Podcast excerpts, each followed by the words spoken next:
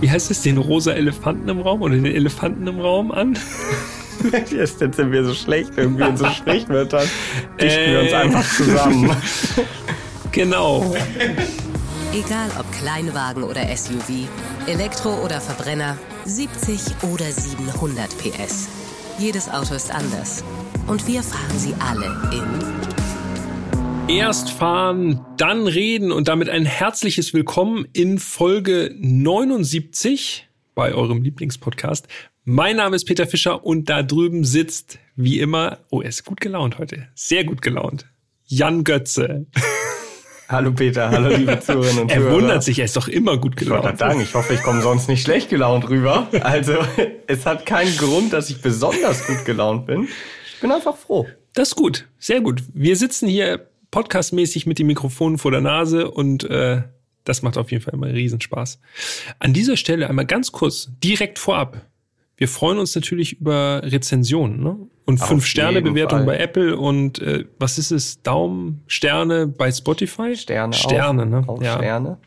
Das sei nur schon mal vorweg gesagt. Äh, also äh, haut uns gerne eine gute Bewertung rein. Wir freuen uns sehr. Wir beobachten das. Ja, definitiv. Wir gucken da regelmäßig rein. Call to Action erledigt. Eigenwerbung durch. Okay, dann kommen wir jetzt zum Sound des heutigen Autos. Der Sound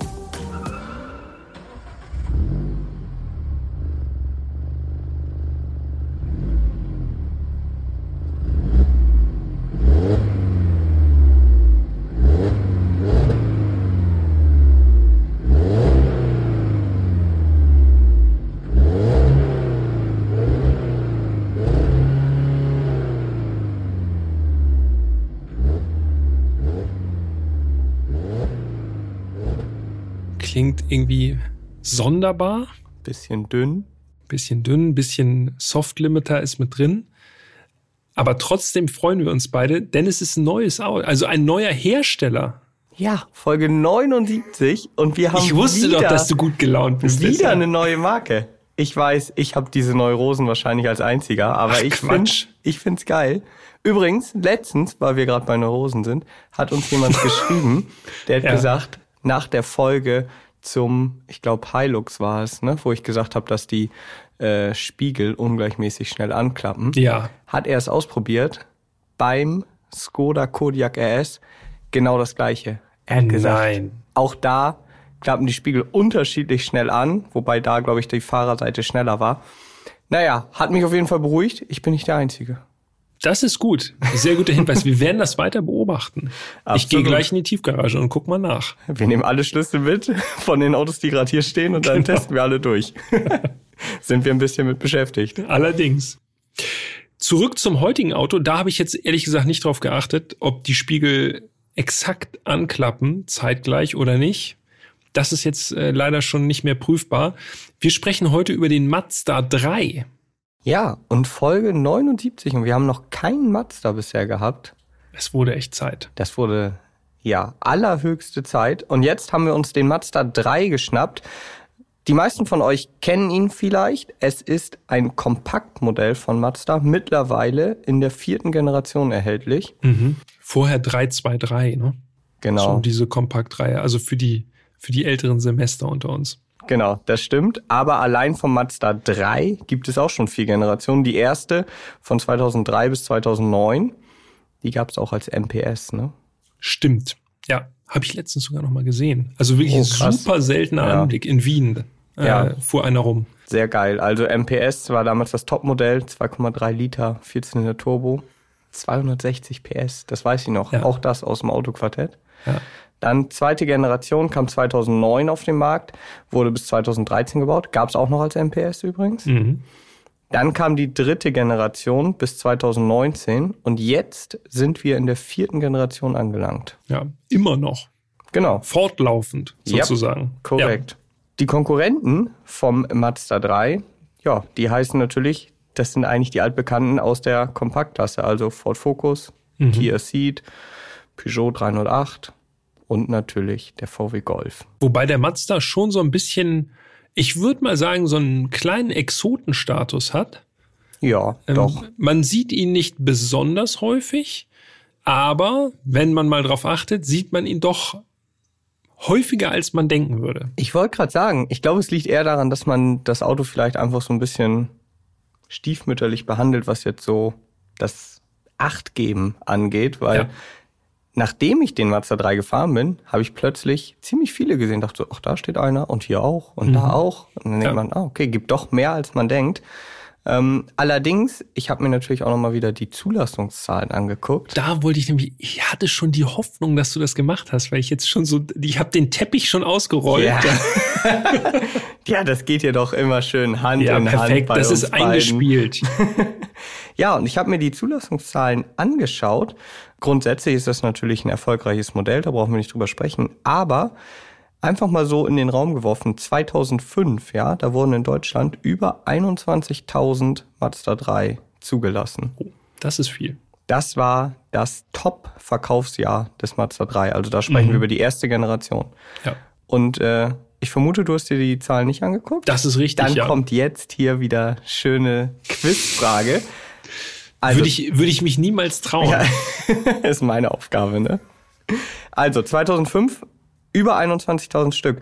Was schätzt du, wie viele Mazda 3 wurden letztes Jahr, also 2022, in Deutschland zugelassen? Ich würde sagen 8000 geschätzt. Ja, da würde sich Mazda freuen. Zu viel? Mhm. Oh, es sind weniger. Mhm, deutlich weniger. Vier? 3200. Oh. Gut 3200 Stück. Mhm. Das ist wenig. Ja, habe ja. ich auch gedacht. Ja. Das ist tatsächlich wenig. Ob das berechtigt ist, das finden wir heute raus. Das ist ja eigentlich, also warum gibt es so wenige? Liegt es am Auto oder ja. woran liegt's? Vielleicht gibt's nach diesem Podcast einen richtigen Peak. Das wäre natürlich erstaunlich. 2023 geht's wieder steil nach oben. Alles ist denkbar. Okay, ich glaube, so viel erstmal zur groben Einordnung und zur Geschichte des Mazda 3. Und jetzt schauen wir uns das Auto mal von außen an. Das Design. Also, du hast es eben schon gesagt, er hat so ein bisschen Exotenstatus in der Kompaktklasse. Und ich glaube, das liegt natürlich auch an der Optik. Er hat schon eine, er hat schon eine wirklich eigenwillige und eine sehr, sehr eigenständige Optik auch. Ich finde, er sieht von vorne richtig, richtig gut aus.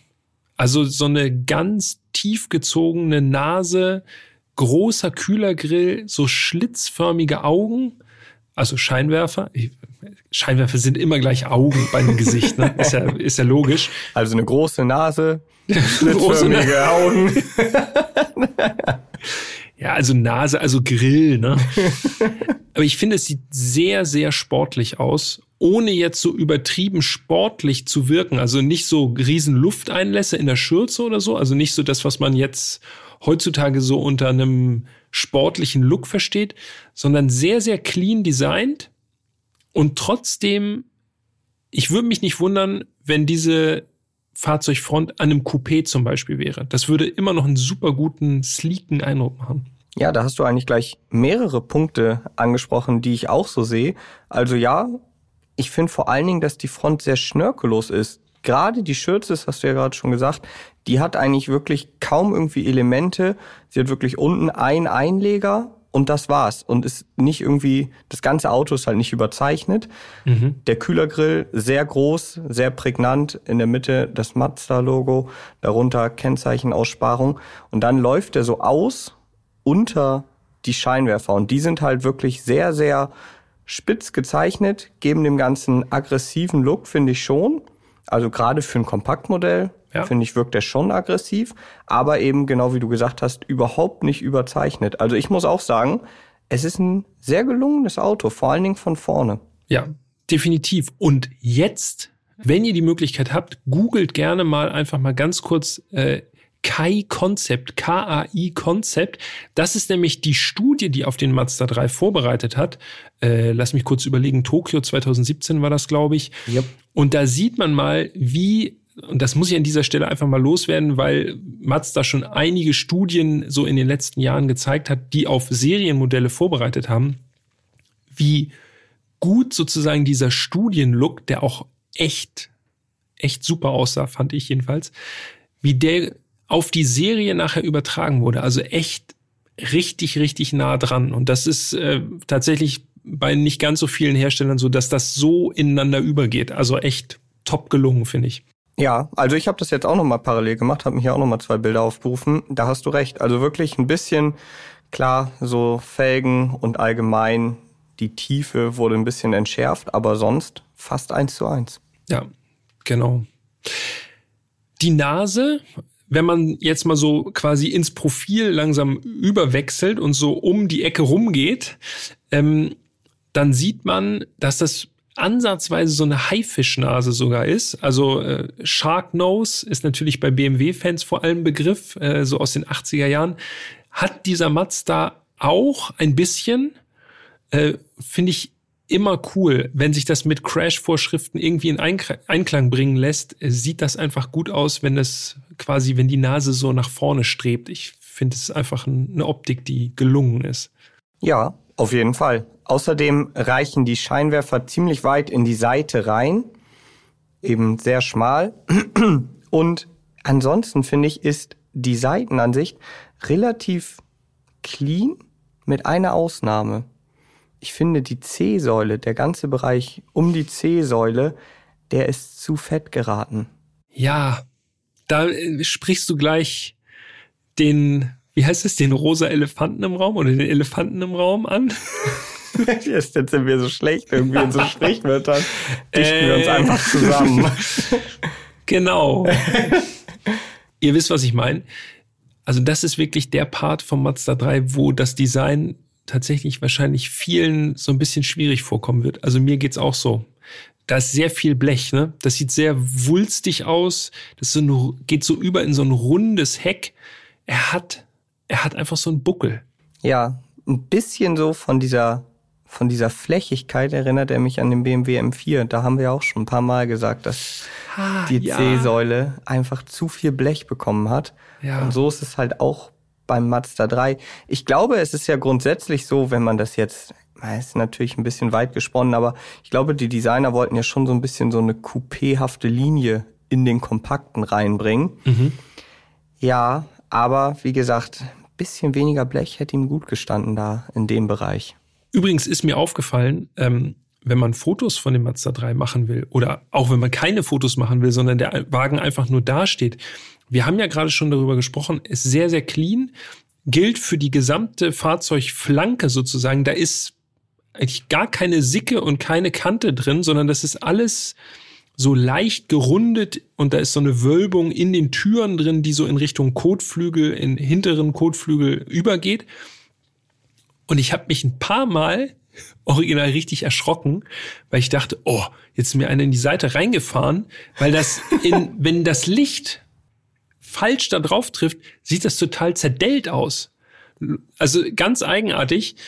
Äh, auf den Pressebildern sieht man das natürlich nicht, aber achtet mal drauf, wenn ihr Mazda 3 seht, diese, diese Wölbung im Blech, das sieht irgendwie ein bisschen zerknittert aus. Also der muss schon im ganz, ganz weichen Licht irgendwie stehen, dass der richtig muskulös daherkommt. Sonst denkt man immer, hm, komisch, irgendwas ist da in der hinteren Tür da geht es nicht ganz auf. Okay, das ist mir nicht aufgefallen. Ich habe zum Glück keinen Schock bekommen. Jedes Mal, wenn ich auf das Auto zugegangen bin und dachte, oh oh, ist einer reingefahren. Ha, zum Glück. Ansonsten, ja, gibt es im Grunde wenig in der Seitenansicht zu vermelden. Nur diese Chromleiste unterhalb oder an der Seitenfensterunterkante, die ist wirklich prägnant. Das ist aber auch das einzige, abseits dieser Gewalt, dieses gewaltigen C-Säulenbuckels, wo man mit dem Auge jetzt spontan hängen bleiben könnte, weil es einfach sonst relativ wenig gibt. Es ist wirklich einfach nur sauber designt. Ja, das stimmt. Und das äh, gibt uns die Möglichkeit, gleich weiter zu springen ans Heck. Und das Heck, finde ich, ist wirklich wieder sehr gelungen. Also Front und Heck, da bin ich äh, sehr überzeugt von. Ähm, das Heck mit zwei geteilten Rückleuchten sehen so aus, als wären es so vier Kreise, die aber nochmal eingelassen sind. Die äußeren äh, Leuchteinheiten ein bisschen größer. Finde ich, ist ein interessantes Design, gefällt mir gut. Und, das finde ich auch gut, unten in der Schürze zwei echte Endrohre. Ja, das ist wirklich oldschool, aber als hätten die gewusst, dass wir das Auto irgendwann mal fahren. wir legen ja darauf Wert, dass das auch echt ist, was man sieht und nicht so nur so Plastikteile und dann eigentlich ist da so ein so ein nach unten gerichteter Auspuff irgendwo unterm Auto, das ist ja langweilig. Also wenn, dann auch das volle Programm. Und das bietet der Mazda 3. Rechts und links ein genau, ne? Ja. Also verspricht auch Leistung. Auf aber dazu Fall. kommen wir später. Und einen kleinen Dachkantenspoiler gibt's auch noch. Sehr dezent, aber mit dritter Bremsleuchte. Also ich gebe dir recht, C-Säule kann man wirklich drüber streiten, aber gerade das Heck so in der Draufsicht auch passt wieder. Ja, bin ich auch dabei. Und wenn ihr sehen wollt, wie unser Mazda 3 aussieht oder aussah, dann schaut gerne bei Instagram vorbei. Erst fahren, dann reden, alles zusammengeschrieben. Ihr kennt es ja mittlerweile. Da gibt es Bilder von unserem Testwagen und dann werdet ihr auch sehen, und da war ich tatsächlich überrascht, welche Außenfarbe unser Fahrzeug hatte. Denn mhm. ich war mir sicher, wir führen jetzt hier die Reihe der roten Autos fort. Wir hatten ja zuletzt Stimmt, nur rote nur Autos. Rot. Ja. ja. So und dachte, okay, Mazda, die sind dafür bekannt, die werden sicherlich einen roten Mazda 3. Ja, die haben immer dieses tiefe Rot. Ne? Genau, also eigentlich ein super schönes super, Rot. Super coole Farbe, auch auf MX5 sieht das genau. echt gut aus. Ich habe mal nachgeschaut, Soul Red Crystal heißt diese Farbe. Ja, da so. versinkt das Licht richtig drin genau. in, der, in dem Lack. Ja. Und ich dachte, ja, das wird ja safe so sein. Ja, dann gehe ich in die Tiefgarage. Und was ist? Ist nicht rot. Ja, von wegen. Es handelt sich um Machine Gray, also so ein, ja, dunkelgrau Metallic. Ich wollte gerade sagen, ziemlich dunkler Anthrazit Metallic. Metallic. Kostet ein bisschen Aufpreis. In unserer Liste stand 850 Euro. Das steht auch im Konfigurator. Ich bin genau. parallel genau. drin. Wir müssen ja immer, müssen wir immer dabei sagen, weil die Preise das ist ja ein Leid, ne? Also ja, die ändern sich ja teilweise so, wöchentlich. So. Ja. Ähm, von daher müssen wir mal ein bisschen vergleichen. Aber in diesem Fall passt der Aufpreis, also 850 Euro. Und es ist ungewöhnlich, aber ich muss sagen, hat mir mega gut gefallen. Also ja. wirklich ein schöner Grauton. Ist nicht ganz so auffällig natürlich wie das Rot, aber steht dem Wagen wirklich super. Dazu hatten wir dann auch 18 Zoll Felgen in Schwarz. Genau, gerade die Kombination hat es eigentlich gut gemacht, finde ja. ich. Also mhm. sonst, wenn es silberne Felgen gewesen wäre, wäre es so ein bisschen standardmäßig rübergekommen. Mit schwarzen Felgen passt. Ja, die kosten auch nochmal 200 Euro extra. Und äh, die Dimension wollen wir, äh, wollen wir euch auch nicht vorenthalten. 215 45 R18. Und die 18 Zoll Felgen, ich meine, klar, ist ja auch ein kompaktes Auto, aber die stehen dem Wagen ziemlich gut. Und wo ich jetzt gerade kompakt gesagt habe, die Abmessung haben wir noch gar nicht genannt, ne? Nee, habe ich hier auch stehen. Ja, ja. dann hau raus. 4,46 Meter Länge, also ja, kompakt Standardmaß, so ungefähr 4,50. Breite 1,80 Meter gerundet, Höhe 1,43,5, also runden wir auf 1,44. Korrekt. Und der Radstand, Jan? 2,73 Meter es ist im Grunde von den, von den Abmessungen her, ist es nichts, was wirklich raussticht. Ne? Es ist halt Kompaktklasse. Da ist alles äh, gut eingebettet. Ja, das stimmt. Ja, ich schaue hier gerade. Möchtest du noch was loswerden zur Optik? Nee, lass mal, lass mal lieber einsteigen. Wobei mir fällt noch eine Sache ja. ein. Der Blinker. Ich weiß, ja, das da habe ich, hab ich hier, hast hab ich auch stehen. ja. Stehen? Hast du den gesehen? Ja es ist jetzt wieder Marketing-Sprech, ne? Ja. Aber der blinkt nicht so standardmäßig ja. wie ein ganz normaler Blinker bei einem normalen Auto und der macht auch nicht irgendwie so eine Wischbewegung, sondern der pulsiert so und Mazda sagt wie ein Herzschlag. Oh, das ist schön. das Lustige ist, ist mir auch aufgefallen und das ist eigentlich eine super Überleitung gleich in den Innenraum, denn im Innenraum sieht man es auch und ich habe versucht, das aufzunehmen mit dem Handy damit wir das transportieren können irgendwie. Ja. Es geht nicht, weil es fängt an zu flimmern, das ist die falsche Frequenz. Man sieht einfach nur irgendwas, wenn man den Blinker filmt. Also ja, ihr müsst warten, bis ihr den Mazda dreimal vor euch habt äh, oder hinter euch und der blinkt und dann werdet ihr verstehen, was wir meinen, wenn wir sagen, das pulsiert. Also achtet drauf. Genau. So, und jetzt nähern wir uns äh, dem Blinkerhebel und machen die Tür auf und springen rein in den Mazda 3. Der Innenraum. Und im Innenraum gibt's die nächste Überraschung, denn da ist das Rot, was wir außen vermisst haben. Genau. Plötzlich ist der Wagen von innen einfach rot. Mazda sagt Burgunderrot, also es ist tatsächlich so ein bisschen dunkleres Rot. Mhm. Eine Lederausstattung in Rot ist ja wirklich schon speziell, muss man sagen. Ja, und, stimmt. Nicht jedermanns Sache. Und das noch in der Kompaktklasse, das ist ja auch nochmal äh, ganz besonders hervorzuheben. Und ich weiß, du bist nicht der Riesenfan davon gewesen, ne?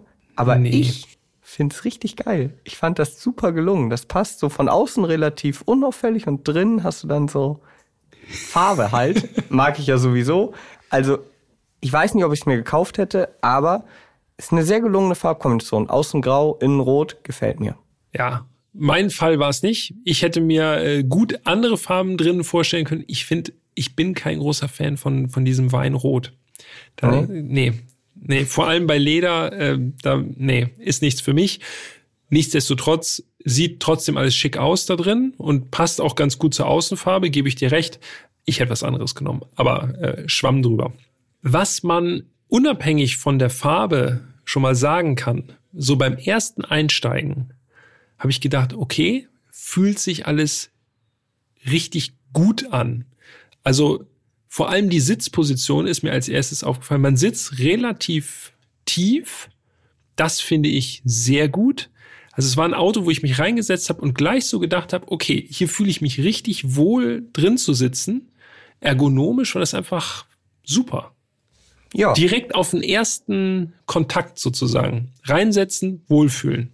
Bin ich bei dir. Liegt für mich aber auch ein bisschen daran, dass wir ja auch zuletzt äh, ganz unterschiedliche Autos gefahren sind, hohe, große Autos teilweise. Ja. Ähm, und dann einfach mal wieder in einem kompakten Auto zu sitzen, also einem ganz normalen Auto, da fühlt man sich dann irgendwie so, ja, wie du sagst, wohl. Man setzt sich rein und denkt, alles klar, ich weiß, wie es funktioniert hier. Ja, genau.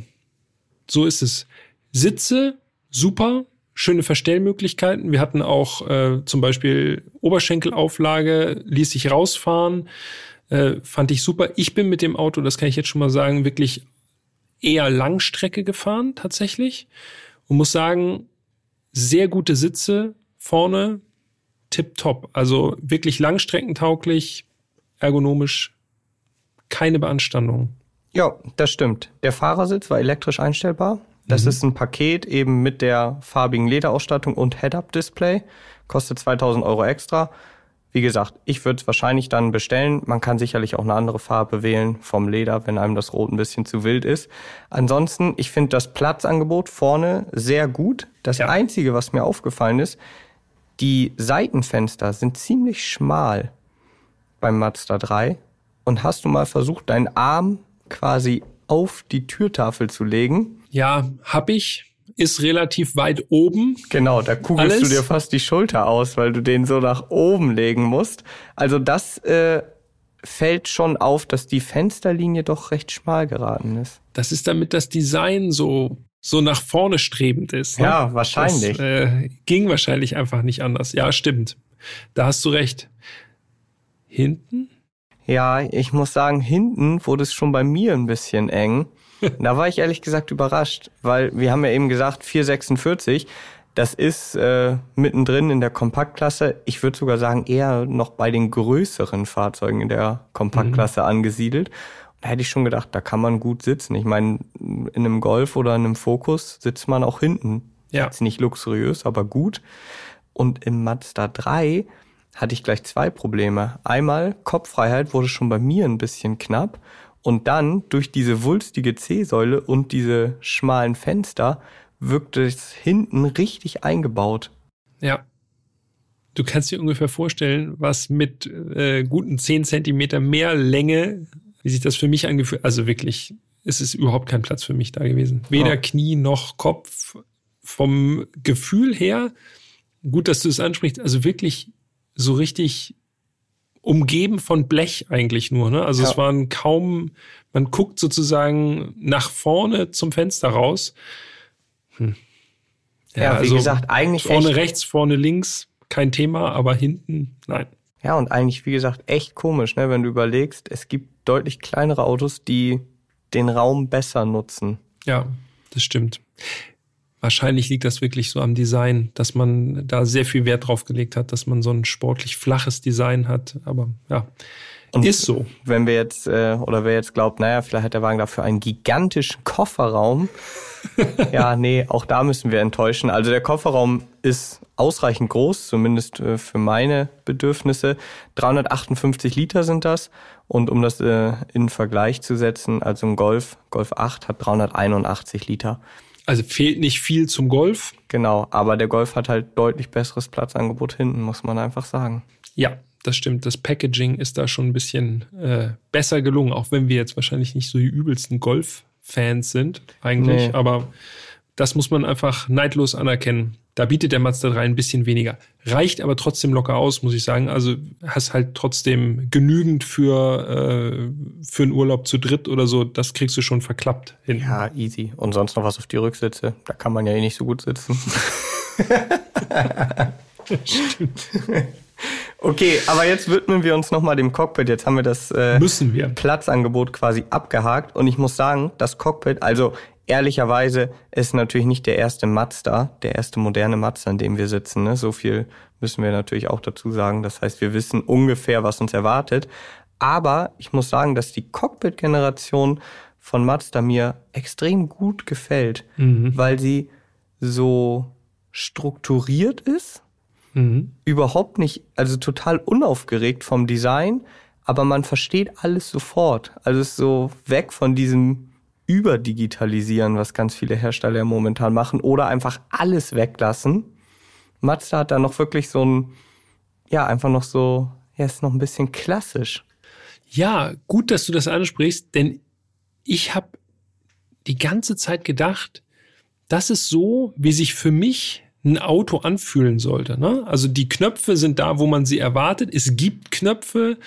Klimabedienung ist auch alles noch konventionell.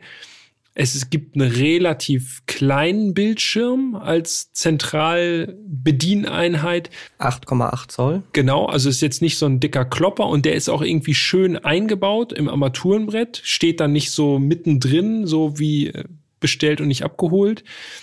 Es fühlt sich schon alles so an, wie sich das für mich richtig anfühlt. Einfach. Ja, genau. Wir haben ja zum Beispiel bei der Folge zum äh, Skoda Superb haben wir drüber gesprochen. Folge 53, frag jetzt nicht, ne? Nee, oder, frag bloß Oder hättest du es jetzt gewusst? Vielleicht. da haben wir auch schon drüber gesprochen, dass das für uns noch so von der Cockpit-Generation so noch genau das war, was irgendwie so den perfekten Kompromiss ausmacht zwischen ja. klassischer Bedienung, aber schon neuem Infotainment. Und so ist es eigentlich ähnlich beim Mazda 3. Du hast es gerade gesagt, wir haben einen Bildschirm, der ist relativ länglich und der hat kein Touch. Heutzutage ja. mal ein Bildschirm ohne Touch ist, äh, gibt ja eigentlich kaum noch. Das hat meine Beifahrerin nachhaltig irritiert, als sie so, äh, ja. da passiert ja gar nichts. Ja, nee, ist auch. Dazu muss man sagen, selbst wenn der Touch hätte, der steht relativ weit weg. Also es wäre auch unbequem, da drauf zu touchen. Ja. Aber es funktioniert alles über so einen Drehdrücksteller in der Mittelkonsole, ein bisschen wie bei BMW mit dem ersten iDrive. Also ich meine, haben sie immer noch, aber jetzt haben sie auch Touch. Und auch wenn man jetzt vielleicht erstmal denkt, okay, in der heutigen Zeit ist ja befremdlich ohne Touch, ich finde, das stört überhaupt nicht. Im Gegenteil. Es ist total intuitiv. Du drehst über den Drehdrücksteller alles, bedienst ja. alles total easy. Vor allem, weil dieses Infotainment eine ziemlich reduzierte Darstellung hat. Ne? Also so wie mich, alles im Innenraum eigentlich. Genau, also mich stört es überhaupt nicht. Es gibt da, also ich, ich brauche da keine irgendwie so zauberhafte Welten, irgendwie, wo ich so durchstroll irgendwie. Das geht auch alles so und äh, Apple CarPlay geht. Allerdings schon los. mit Kabel, also stört mich jetzt Korrekt. nicht riesig, aber ist ja für manche auch äh, wichtig. Also Apple CarPlay geht nur mit Kabel. Ich mache sowieso immer mit Kabel, weil sonst zieht das den Akku auch so schnell leer. Danke, dass du das sagst. Ein wichtiger Verbraucherhinweis. Immer induktive Ladeschale mag das Handy gar nicht so gerne. Nee, ne? genau. Es wird auch immer schön warm. Hat man so einen Taschenofen irgendwie dabei Übrigens, nachher. Aber da kann ich jetzt ja noch eine neue Info raushauen. Ja. Ich war ja vor kurzem beim Porsche Cayenne Facelift. Ja. Die haben jetzt die induktive Ladeschale gekühlt. das finde ich auch wild, ja. Also gerade wie du es schon gesagt hast, man kennt das, das erste ja. Mal, ne? Man, ja, das erste Mal, dass ich es bewusst wahrnehme. Ja. Wüsste ich auch nicht. Wisst ihr mehr? Schreibt uns an podcast.autobild.de. Habt ihr schon eine gekühlte Ladeschale im Auto oder nehmt ihr immer noch so ein heißes Telefon in die Hand? Die Instrumentierung haben wir noch gar nicht erwähnt. Auch da Klarheit ist das Stichwort, denn es Absolut. ist weiß auf schwarz. In der Mitte der Tacho, der aber auch wechseln kann. Also das ist ein Display. Und ich finde, das Ganze ist an Ablesbarkeit eigentlich kaum noch zu übertreffen. Es ist wirklich, also überhaupt keine Unklarheiten da. Nee, bin ich komplett bei dir. Also man hat links Drehzahlmesser analog, in der Mitte den Tacho digital, aber er sieht aus, als wäre er analog. Also ja. es ist super klassisch auch da designt. Und rechts hat man dann nochmal äh, Tankanzeige und Wassertemperatur, auch analog. Und in der Mitte im digitalen Tacho kann man sich eben auch noch einzelne Sachen einblenden lassen. Aber wie du schon sagst, es ist perfekt von der Bedienung. Genauso, da geht es ja nahtlos ineinander über. Lenkrad mit echten Knöpfen. Auch da versteht man sofort, aha, hier bediene ich äh, das Infotainment, hier bediene ich den Tempomat. Easy.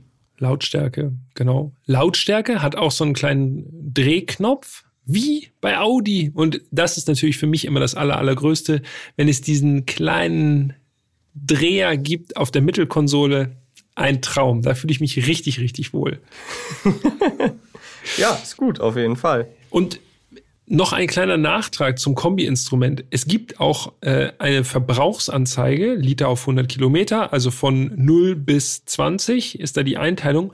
Und da muss ich sagen, das finde ich auch richtig gelungen, die Darstellung. Also nicht nur, dass man einen Durchschnittsverbrauch sich auch natürlich als quasi als Zahlenwert einblenden lassen kann, wirklich im Tacho, sondern es gibt diese kleine Verbrauchsanzeige. Und die hat so einen, quasi wie so ein Schwimmer an der Stelle, wo man sich gerade befindet. Also so eine Art Schleppzeiger, nur andersrum, dass er möglichst immer sinkt und sinkt und sinkt. Und das finde ich super. Das ist so ein kleiner roter Pfeil an der Stelle, wo wir uns momentan gerade befinden, beziehungsweise wo der Durchschnittsverbrauch auf dieser Fahrt liegt. Ey, das hat mich schon, das hat mich schon sehr angesprochen, muss ich, ich sagen. Ich wollte gerade sagen, das hat dich genau angesprochen, den immer Feature. weiter nach unten zu drücken. genau. das war cool. Was mir gut gefallen hat, ist zum Beispiel, dass ein Teil des äh, Armaturenbretts sogar beledert ist. Ja. Sowas sind halt so Sachen, die erwarte ich in der Oberklasse, aber die finde ich doch wirklich überraschend in der Kompaktklasse. Und es sieht gut aus, fasst sich auch schön an. Also das sind immer so kleine, aber feine Details, die mir sehr gut gefallen. Genauso wie das Soundsystem. Ja. Bose Soundsystem. Ja. das habe sogar ich gemerkt, dass es gut war. Das will schon was heißen. Ja. Zwölf Lautsprecher hat dieses System und ich gucke hier gerade noch mal rein. Das ist Teil des Premium-Pakets. Da hat man dann außerdem äh, Ausparkhilfen mit Notbremsassistent, Frontüberwachung, Aufmerksamkeitsassistent und eben das Bose Soundsystem für 1950 Euro. Also auch das wirklich sehr lohnenswert, ein sehr gutes Soundsystem. Dafür gibt's auch einen Daumen nach oben. Und wo du sagst, Materialanmutung, ne? Eigentlich alles, was man so anfasst, fühlt sich schon ziemlich wertig an. Ein paar Ausnahmen gibt es, finde ich. Dieser Drehdrückstelle, äh, Dreh, Dreh. Knoten in der Zunge. dieser Drehdrücksteller vom Infotainment-System, das ist so ein bisschen Hartplastik-Style. Okay, aber wir befinden uns immerhin noch in der Kompaktklasse, also da kann man nicht erwarten, dass der jetzt irgendwie aus, keine Ahnung, aus Porzellan ist oder was. Also Kristallglas. Genau. aber grundsätzlich fand ich, hat sich das schon alles sehr wertig angefühlt. Ja, bin ich bei dir. Also ich finde auch den Hoch, also den Innenraum sehr hochwertig. Habe ich ja gerade schon gesagt, so Lederapplikationen und so sind schon sehr schön. Ich habe noch ein paar mehr Ausnahmen gefunden, wenn ich ganz ehrlich bin. Zum einen hast du mal das Brillenfach im Dachhimmel ausgeklappt. Nee, du bist der Brillenträger hier. Ja, gut, meine Brille brauche ich ja beim Fahren, also die habe ich da nicht reingepackt. Aber hab, du wechselst dann. Ich habe einfach mal alles alles gedrückt. Äh, da packe ich nie was rein, weil da denke ich immer, das hat dann Mats, da hat dann eine genau, neue dann Brille. Die eine schöne Brille. so. nee, ich drück dann einfach überall mal drauf und das Brillenfach im Dachhimmel, das klang so.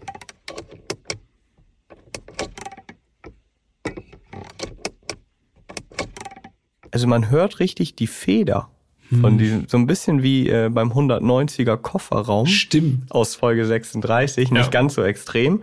Das fand ich jetzt nicht ganz so schön. Okay, gut, macht man nicht so häufig auf.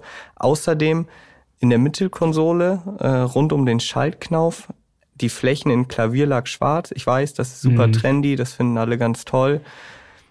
Ich das übliche so. Problem. Ja, es ist super anfällig, nicht nur für irgendwie Staub oder Fingerabdrücke, auch für Kratzer. Das sieht man alles super schnell. Und das war auch schon ein bisschen zerkratzt. Ganz genau. Ja, ja ich habe es auch gesehen, so feine Kratzer, die man so im ersten Moment gar nicht sieht, aber dann, wenn man die Sonne drauf scheint, dann denkt man, oha, das sieht ja wild aus, als wäre genau. da mit Sandpapier drüber gegangen. Ja, und dann noch ein letzter Punkt, aber dann bin ich auch durch und es sind ja auch alles Kleinigkeiten. Der Schlüssel ich weiß, ich bin auch Schlüsselbeauftragter und so, aber auch den Schlüssel fand ich relativ billig. Das war auch so ein Plastikding in Grau. Er war nicht so billig wie beim Polestar 2. Ja, das stimmt. Also Polestar 2 aus Folge 76, das war ja wirklich Oberbillo. Ja. Aber beim Mazda 3 fand ich ihn auch nicht so gelungen. Zumal, wie gesagt, sonst alles oder fast alles sehr hochwertig wirkt. Ja, immerhin war der farblich an die Außenfarbe angepasst. Ja. Aber er war auch zum Beispiel sehr, sehr leicht. Das, das ist für mich schon immer so ein und Punkt. Da denke ich mir auch, warum machen die nicht einfach noch so einen kleinen Bleiklumpen rein, dass man wenigstens das Gefühl hat, okay, man hat hier was in der Hand, wenn es schon plastikmäßig ist. Ja, das stimmt. Ja. Eine Sache habe ich auch noch. Oha. Und zwar, du hast gerade eben schon Mittelkonsole gesagt. Mhm. Die Armauflage. Ah ja, da hast da du mir sogar so ein noch ein Video geschickt. Ja, das war das Erste, was mir aufgefallen ist. Diese Armauflage äh, in der Mittelkonsole, die kann man äh, so in eine andere Position nach hinten schieben, so dass man da so ja irgendwie so einen kleinen Spalt hat, wo man dann äh, das darunterliegende Fach irgendwie auch noch befüllen kann. Vielleicht ist es so nicht gedacht, aber wenn man die in die rückwärtige Position schiebt, dann hört sich das so an.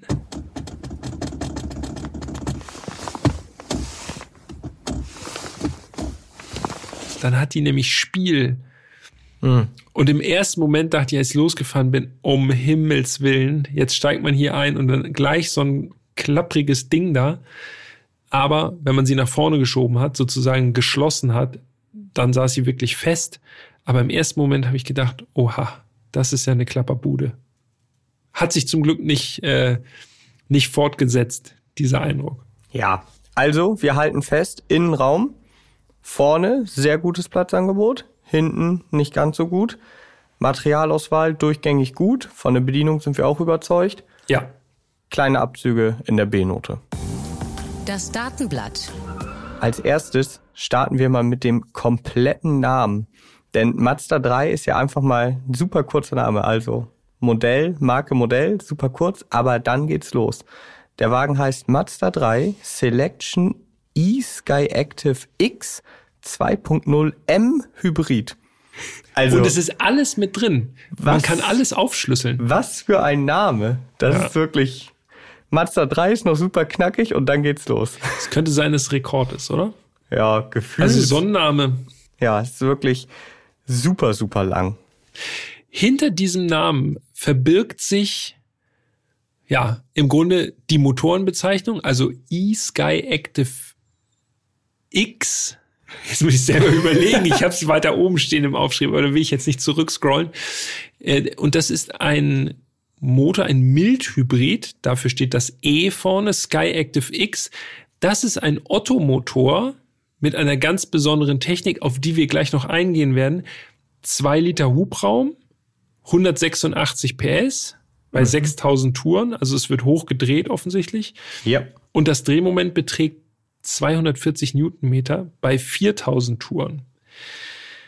Dieser Motor, ein Mildhybrid, 24 Volt System. Dieses System nennt sich Mazda M Hybrid System und es hat einen riemenbetriebenen integrierten Startergenerator. Also das ist das, was den Mildhybrid dann eben ausmacht.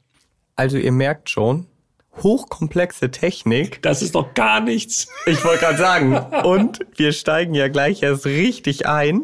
Bevor wir das machen, kommen wir noch mal kurz zu den technischen Daten, was die Fahrleistung angeht. Ja. Also 0 auf 100, sagt Mazda, 8,1 Sekunden, mhm. ein Topspeed von 216 kmh.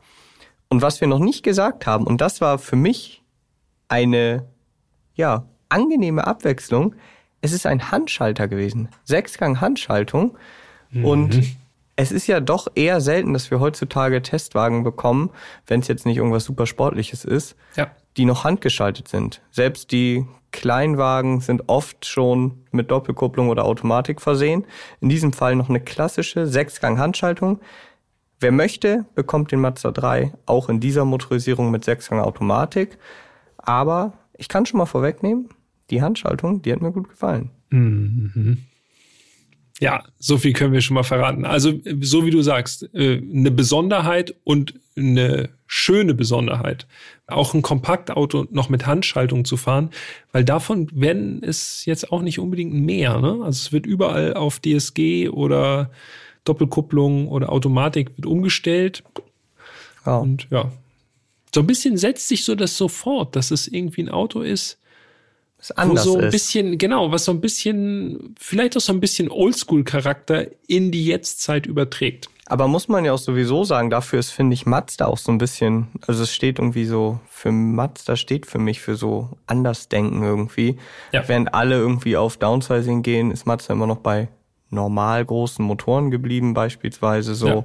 Das Design ist immer ein bisschen anders halt. Also irgendwie sympathisch der Wankelmotor von Mazda ja lange Zeit im Programm gehalten, jetzt zumindest als Range Extender für den MX-30 MX noch ne? vorhanden. Genau. Und auch da muss man sagen, das ist eine Technik, äh, das hat sonst niemand. Niemand hey. macht es und die finden einfach technische Lösungen für Sachen, wo sonst keiner drüber nachdenkt, so gefühlt. Ja. Also eine ganz interessante Geschichte. Definitiv. Und ich weiß, du machst dich schon oh, warm. Ich laufe mich jetzt ne? schon warm, ja. Ich hau noch kurz die Preise raus und dann kannst du hier mit deinem Vortrag starten, okay? Oha, okay, alles klar. Also, die Basis oder der Basispreis für unsere Motorisierung lag bei 30.190 Euro. Der Testwagenpreis, und das war schon wirklich ein gut ausgestatteter Testwagen, ne? Wir hatten echt ja. viel Ausstattung. Wirklich nichts vermisst. Gar nichts. Es war 360 Grad Kamera, Oh. Auch drin, also richtig so ein Luxuskrams. Genau. Und der Testwagenpreis lag bei 36.460 Euro. Also wie ich finde, natürlich ist es eine Stange Geld, aber immer noch ein fairer Preis, wenn man jetzt überlegt, dass man dafür wirklich einen sehr gut ausgestatteten Kompaktwagen bekommt. Und jetzt kommt die Pointe an dem Ganzen, denn die Ausstattungslinie Selection gibt es nicht mehr. Zumindest oh. aktuell nicht mehr im Konfigurator. Ja. Stattdessen heißt jetzt die Top-Ausstattung Homura und die ist einfach 1000 Euro günstiger geworden. Wo gibt's sowas so, Leute, heutzutage noch? Also, also, als du mir das gerade erzählt hast, habe ich auch gedacht, nee, es kann einfach nicht stimmen. Ja, ist so. Aber ist so. In dieser Basisausstattung kostet der Mazda 3 dann, also nicht in der Basisausstattung, sondern in der höchsten Ausstattung, 29.190 Euro, also nochmal ein Tausender gespart. Und der wirkliche Basispreis in der Prime Line, der läge sogar bei 27.190 Euro. Und ich weiß, dieser Vergleich hängt vielleicht einigen von euch schon zum Halse raus, aber der Golf 8 kostet aktuell mindestens 31.145 Euro als Live, ja. weil haben wir auch schon öfter drüber gesprochen, die haben nach und nach alle Basismotorisierung und Basisversionen äh, gestrichen. Mit 1,5er TSI, 130 Korrekt. PS, Sechsgang Handschalter, ne? So, und das ja. für ungefähr 2000 Euro mehr als der Mazda 3 in der höchsten Ausstattungslinie mit 186 PS. Ja. Das lassen wir jetzt einfach mal so stehen. Und diese 186 PS, das ist ja nicht das, was es so speziell macht bei dieser Motorisierung. Nee. Jetzt geht's nämlich los.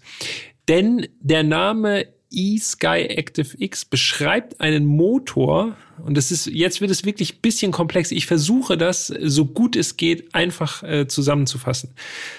Wir fangen einfach an. Es ist nämlich ein ganz spezieller Motor. Äh, der hat nämlich eine sogenannte homogene Kompressionszündung. Was ist das? Wir kennen Ottomotoren, die sind fremdgezündet, also Ottomotoren, Benziner mit Zündkerze, klar. Dieselmotoren haben eine Kompressionszündung, das heißt, das Gemisch Luft und Kraftstoff wird verdichtet und zündet sich dann quasi selbst. Es gibt also keine Zündkerze. Auch das sollte eigentlich bekannt sein, so aus Funk ja, und Fernsehen. Denke ich auch.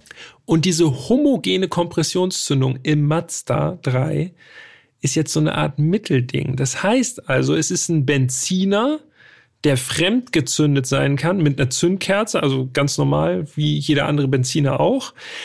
Aber er beherrscht auch die Kompressionszündung. Das heißt, in bestimmten Lastbereichen zündet dieses Luft-Benzin-Gemisch auch eigenständig. Und jetzt,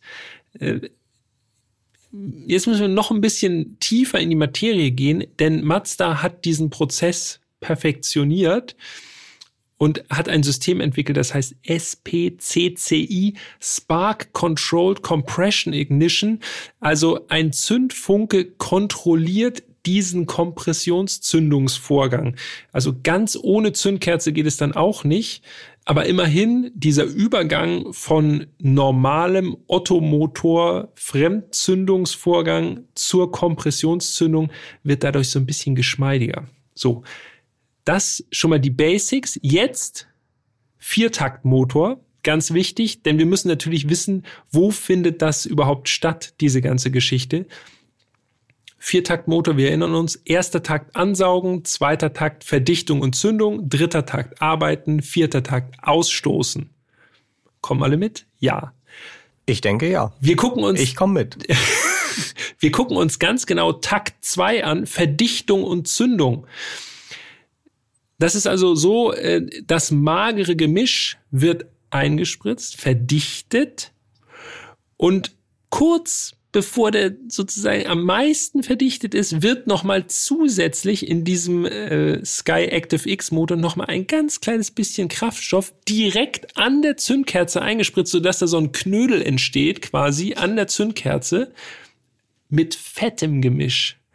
Und dann gibt es einen ganz kleinen Zündfunken, also so eine quasi so eine Starthilfe für dieses fette Gemisch, für diesen Knödel.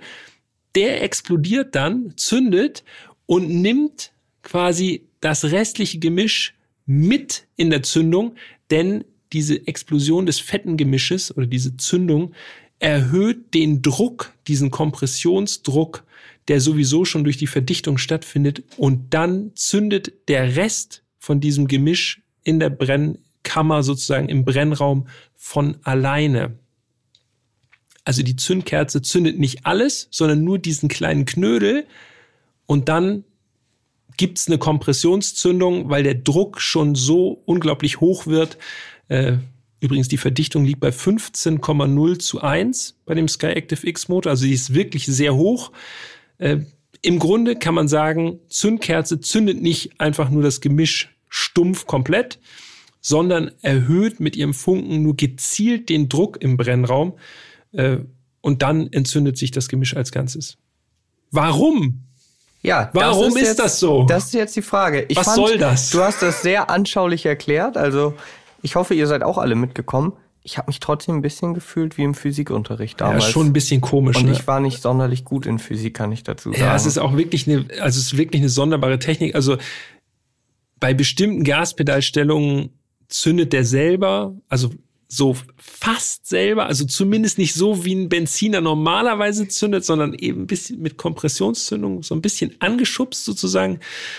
Aber äh, der Vorteil, das sagt Mazda zumindest, liegt in einem breit nutzbaren Drehzahlband auf der einen Seite und saubereren Abgasen.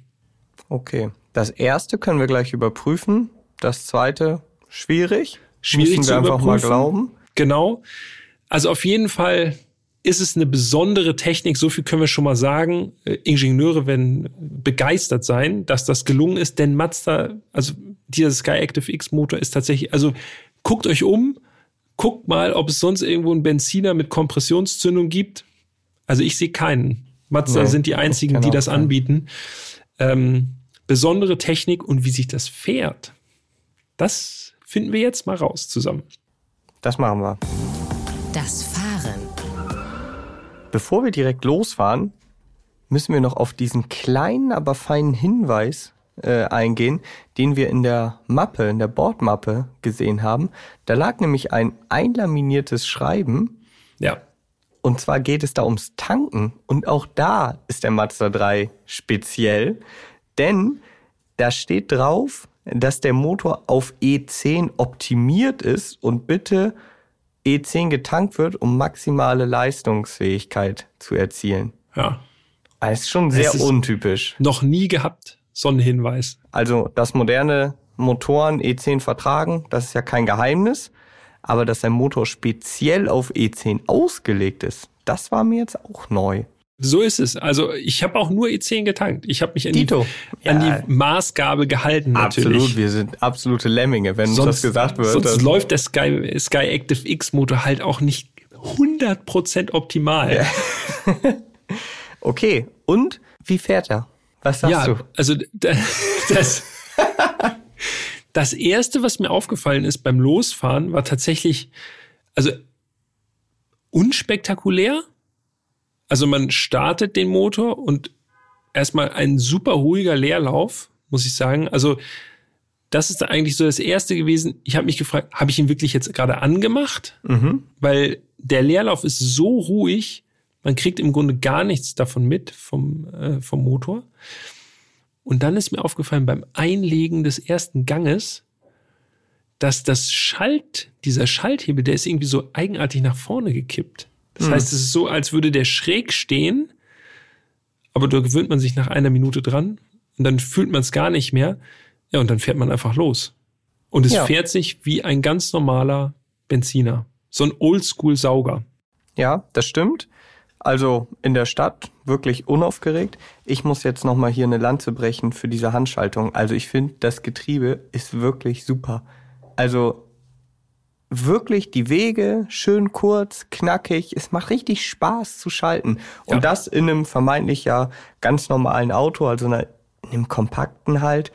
Aber das Schalten, das hat mir große Freude bereitet. Zeigt mir einmal mehr, dass für mich die Handschaltung auch in normalen Autos absolut noch nicht tot ist. Im Gegenteil. Ja, definitiv. Also warum keine Handschalter mehr. Es, ist, es funktioniert einfach optimal. Und ich finde auch die Verbindung zum Auto ist doch deutlich besser, als wenn man nur zwei Pedale hat. Mit einer Kupplung kannst du halt spielen, da hast du einfach mehr Gefühl für das Auto. Ja. Also meine Meinung, aber ich glaube, du siehst es äh, genauso. Ja, da sind, wir, wir uns wieder einig. Da sind wir uns wieder einig. Puh, ein Glück. Glück. Nachdem wir uns beim RS4 nicht ganz so einig waren. Ne? Ist okay. Ist auch okay. Aber der war auch handgeschaltet. Aber die Handschaltung von Mazda 3 ist schon, ist schon besser. Man merkt, dass da ein paar, sogar mehrere Jahrzehnte inzwischen zwischenliegen, ja. Ja. Okay, was mir in der Stadt noch aufgefallen ist, die Übersicht nach vorne geht in Ordnung, nach schräg hinten oder auch hinten schlecht. Ja, rechts abbiegen, äh, gerade auch in der Stadt. Hm. Lotto. Das ist wirklich, ja, muss man leider sagen. Also nach hinten rechts sieht man so gut wie gar nichts. Also ich habe mich tatsächlich auch in Kreuzungen und so, wo ich mir nicht ganz sicher war, habe ich mich echt so reingetastet. Ja, da ist wieder diese extrem breite C-Säule im Weg. Ja, ist halt so. Auf der anderen Seite überwiegt ansonsten ein richtig handliches Gefühl beim Fahren. Ich finde, der Wendekreis ist auch für ein Auto mit Frontantrieb gefühlt ziemlich klein. Also man kann mit dem Mazda 3 richtig gut in der Stadt zirkeln, einparken. Es ist wirklich, das geht alles leicht von der Hand. Äh, ihren Teil dazu bei trägt die Lenkung. Ja. Die finde ich echt gut. Ich habe mir aufgeschrieben, schön mechanisch und nah dran an Ford. Ja, das stimmt. Und das ist ein Lob, ne? Ja. Das muss man dazu sagen. Ich finde auch, dass die Lenkung sehr direkt war. Hat wirklich ein, ein schönes Lenkgefühl gegeben. Ich fand auch das Fahrwerk war gut abgestimmt. Mhm. Etwas sportlicher, aber alles andere als unkomfortabel. Und das mit den 18 Zoll Felgen, wenn man da noch ein bisschen kleinere Felgen nimmt, ist es wahrscheinlich noch ein bisschen komfortabler sogar. Ja. Also Lenkung, Fahrwerk, Schaltung finde ich sehr, sehr gelungen. Und jetzt kommen wir zum Motor. Ich fange mal an. Das erste, was ich so gedacht habe, also wie gesagt, in der Stadt absolut souverän, sehr ruhiger Leerlauf, hast du ja schon gesagt. Aber als ich dann auf die Autobahn gefahren bin, dann habe ich gedacht, wie viel PS soll der Wagen nochmal haben? 186? Mhm. Da muss ich echt sagen, fühlt sich überhaupt nicht nach 186 PS an. Deutlich weniger. Also im Durchzug mhm. habe ich wirklich gedacht, boah, Das ist ja schon fast ein bisschen zäh. Man merkt richtig, der Wagen braucht Drehzahl. Mhm. So. Und in der Endgeschwindigkeit, also der fährt schon souverän oben raus, aber um dahin zu kommen, das fand ich ein bisschen mühsam. Ja, also schaltfaul kann man den Mazda 3 nur dann fahren, wenn man einfach dahin rollt. Genau. Also mal, also der, aber wir sprechen von 240 Newtonmeter Drehmoment. Das ist okay, aber das ist jetzt wirklich in Zeiten von nicht Turbomotoren, mit Turbomotoren genau. vergleichbar. Ja, ne? Also und dann bei 4000 Touren diese 240 Newtonmeter. Das heißt, man muss schon äh, auch man muss einfach auch runterschalten. So ist so ja. ein bisschen so ein Oldschool-Feeling. Wer vorankommen will, braucht halt Drehzahl. Aber selbst wenn man runterschaltet, bin ich immer noch dabei. Dann fühlt sich das immer noch nicht wie 186 PS an. Also. Ja, das stimmt. Ja, also er ist ein bisschen, im Gegensatz zu dem, was auf dem Papier steht, fühlt er sich ein bisschen schwachbrüstig einfach an. Er ist immer so ein bisschen luftpumpig. Genau. Ja. Wenn man mir jetzt gesagt hätte, der Wagen hat 130 oder 140 PS, dann hätte ich gesagt, ja, okay, so fühlt sich das auch an. Ja. Aber mit 186 PS ist er ja auch in der Kompaktklasse, muss man ja auch sagen, ist er natürlich schon ziemlich gut motorisiert, zumindest auf dem Papier. Aber da fühlen sich manche Konkurrenten mit weniger Leistung schon spritziger an. Ja, das stimmt. Diese homogene Kompressionszündung, ne? also dass der Motor äh, das Gemisch äh, quasi eigenständig zünden kann, hast du davon was gemerkt, von diesem Übergang? Absolut gar nicht. Ich nämlich auch nicht. Ich Und das spricht eigentlich dafür, dass die SPCCI-Technik wunderbar funktioniert. Das kann man so sehen, aber man kann es natürlich auch andersrum sehen und das habe ich mir die ganze Zeit gedacht. Ich habe gedacht, okay, was für ein Heidenaufwand für ja. diesen Motor. So, und ich spüre davon nichts. Und ja. von der Leistung spüre ich in diesem Fall halt auch nichts. Also das genau das, was wir die ganze Zeit ja schon gesagt haben. Mazda geht einfach einen komplett anderen Weg, was ja eigentlich total löblich ist und ich finde das super. Aber man fragt sich schon, warum? Es ist wirklich was für Technik Nerds einfach, ne? Die wissen wollen, ja, ich sagen, diese grandiose sie, Technik ist verbaut. Sie erfahren es ja nicht, weil man merkt es nicht. Also du kannst ja. nur sagen, ich weiß, dass jetzt dies und das gerade passiert und jetzt zündet er selbst und jetzt nicht. Aber ja. Ich habe irgendwo gelesen, dass bis zu 80 Prozent soll äh, dieser Motor mit dieser homogenen Kompressionszündung fahren. Wenn es so ist, ja, gut. Wenn es nicht so ist, ich hätte es nicht gemerkt. Also ehrlich gesagt, wenn es jetzt ein 2 Liter Sauger gewesen wäre, einfach. Genau. Ein konventioneller Sauger, hätte ich gesagt, ja, das ist er. Ja, so fühlt er sich auch an, das stimmt. Wie gesagt, je nachdem, Tja. wie man sieht, könnte man jetzt sagen, spricht dafür oder man fragt sich, okay, warum der Aufwand? Ja. Und jetzt kommen wir wahrscheinlich noch zu deinem Lieblingskapitel, oder? Ja, bevor wir dahin kommen, ist, bist du den Mazda 3 im Regen gefahren? Nee. Weil eine Sache muss ich noch anmerken. Bin ein Kind der Sonne. Ja, das ist äh, anständig. Mich hat's leider erwischt. Ich bin im Regen gefahren. Und das Komische ist, nach längerer Regenfahrt habe ich folgendes Geräusch festgestellt. Und ja, es klingt so, als würde der Scheibenwischer so gegen den Scheibenrahmen schlagen. Und das tat er auch. Echt? Das war nachher wieder weg. Solche Sachen, sorry, aber das finde ich, finde ich uncool, weil das nervt halt richtig. Krass. Okay. Ist vielleicht eine Ausnahme gewesen, weiß ich nicht genau. Äh, wenn es da draußen Mazda 3 Besitzer oder Besitzerinnen gibt, die ähnliches äh, zu berichten haben. Ich hatte das mal bei einem Peugeot 508 auch. Da war das okay. auch so, dass ich auch so dachte, warum denn? Hm. Ist doch völlig unnötig. Aber ist mir nur aufgefallen, als ich durch den Regen gefahren bin. Gut, dass du im Regen unterwegs warst. Ja, da entgeht nichts. Wir müssen mit Regen und Nachtfahrt. das wird jetzt Pflicht. Oha, da haben wir aber immer ein volles Programm, du.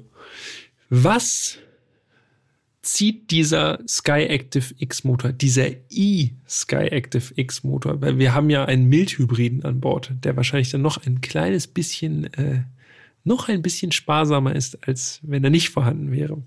Ja, dazu müssen wir natürlich erstmal sagen, was denn angegeben ist. Und ich schaue hier gerade nochmal ins Datenblatt rein. Mhm. Also der WLTP-Verbrauch kombiniert ist angegeben mit 5,2 bis 5,3 Liter. Ja, exakt. Ich fange an, weil bei mir ist es wenig überraschend.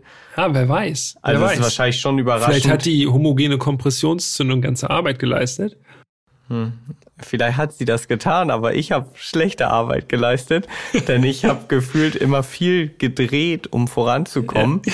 Und das endete, das endete dann in einem Durchschnittsverbrauch von 8,7 bei mir. Uiuiui. Okay. Also auf das ist natürlich schon mehr. 600, 700 Kilometer waren es 8,7 ja. Liter, ja.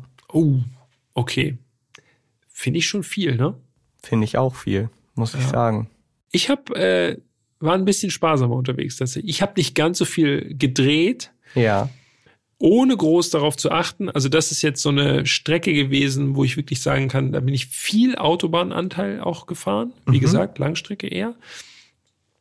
Aber eben auch ein bisschen in der Stadt und dann kann man eine Baustelle und so, also alles so und so. 140, 150 auf der Autobahn, manchmal auch ein bisschen schneller. 6,3 Liter. Okay, ein Liter drüber. Das ist okay. Und dann die Rückfahrt, da habe ich wirklich reingehauen und alles gegeben, um das hier rauszufinden. 110, 120 auf der Autobahn, nicht schneller. 5,2. Punktlandung. Punktlandung auf WLTP, laut Bordcomputer natürlich, fand ich in Ordnung. 5,2 Liter kann man machen. Besonders viel Spaß hatte ich nicht. Bin so dahin gerollt. Ne? Und das, äh, wie wir auch schon gesagt haben, schaltfaul, nur cruisen. Ja. Ging schon. Ja, ich Aber bin, für 5,2 Liter ich bin froh, kann ich nicht mosern. Du diesen Part immer übernimmst. Ja, langsam wird's auch ein bisschen weird. Ich schon, hab schon so das Gefühl, dass ich auf der Autobahn schon so angeguckt werde manchmal. Irgendwann wir fährt irgendwer an, die, an dir vorbei und dann sagt er, ey, das ist WLT Peter. Wir haben ja noch ein Auto in petto, das wir noch nicht verraten dürfen. Aber hm. da haben die Leute wirklich geguckt, als ich da mit Spaß umgefahren bin. Ich ja. weiß, um welches Auto es sich handelt. Ich bin schon gespannt, was du da rausgefahren hast. Ja, wart ab. Wart ab. Okay. Also WLTP-Verbrauch ist machbar. Da war auch Stadt dabei, also es war nicht nur Autobahn einfach nur, sondern auch ein, sozusagen ein Langstreckenmix quasi ähm, wenn man auf der Landstraße fährt, ist wahrscheinlich mit einem ganz vorsichtigen Gasfuß sogar auch noch ein bisschen weniger drin. Würde ja. ich jetzt mal sagen. Also bei mir nicht, aber bei dir oder bei anderen sicherlich. Wenn ihr so einen Motor habt, so einen eSky Active X und diesen Podcast hört, weil ihr interessiert seid und sagt, ach, die reden ja über mein Auto, das ist ja erstaunlich, da will ich mal hören, was deren Erfahrungen so sind. Lasst es uns gerne wissen. Wie viel verbraucht ihr so mit diesem Mazda sagt bahnbrechenden Motor. Äh, das würde mich auch mal interessieren. Also kann man das noch drücken, den Verbrauch, oder seid ihr eher so in Richtung 8, 9 Liter wie Jan unterwegs? Das wäre mal spannend zu wissen. Lass mich nicht alleine, lass mich nicht hängen. Ach, der, der kommt schon klar da. okay, und damit würde ich sagen, es ist Zeit für ein Fazit. Oh ja. Das Fazit. Ich habe lange nachgedacht und so gedacht, okay, Golf ist natürlich Konkurrent. Dann habe ich mir auch, wie du auch, die Preise angeguckt und muss sagen, so alles in allem, Mazda 3, das, was hängen bleibt, ich finde, man spürt, dass dieses Auto gebaut wird von Leuten mit Leidenschaft für Autos. Es hat mich viel an BMW erinnert. Ich glaube, das kam auch so jetzt in dieser Folge so ein bisschen raus. Wir haben ab und zu wirklich immer mal wieder BMW gedroppt, so auch Bedienung, wie sich das alles anfühlt, dieses klare, cleane, auch gerade was die Instrumente angeht und so technisch auch irgendwie vielleicht mal ein bisschen was anders machen und so. Ich finde, da spürt man einfach die wollen einfach was anders machen und die haben da Bock drauf, das anders zu machen und die setzen das dann auch um. Und ich muss sagen, das finde ich wirklich, wirklich sympathisch. Auch wenn das, was am Ende rauskommt, jetzt vielleicht wirklich im Prozent, im einstelligen Prozentbereich ist von der Verbesserung oder von der Einsparung oder so.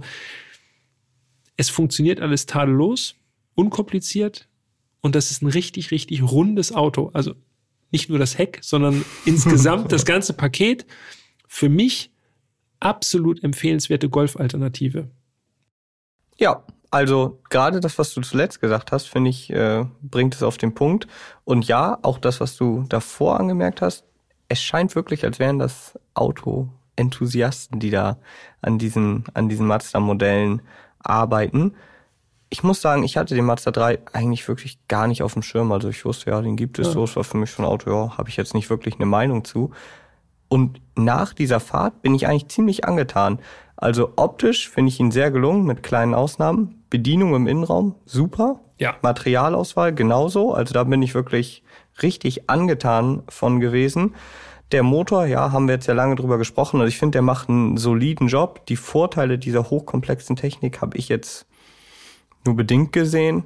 Ich glaube, man würde, also ich würde diesen Motor nicht zwangsläufig ordern, sozusagen. Ich glaube, ich könnte mich auch mit einem normalen Benziner ja. für den Mazda genau. 3 zufrieden geben. Denke ich auch. Wenn die Handschaltung mit drin ist, dann ich sagen, ist ein Haken Hauptsache, dran. die Handschaltung wird geordert. Die ja. fand ich nämlich extrem gut.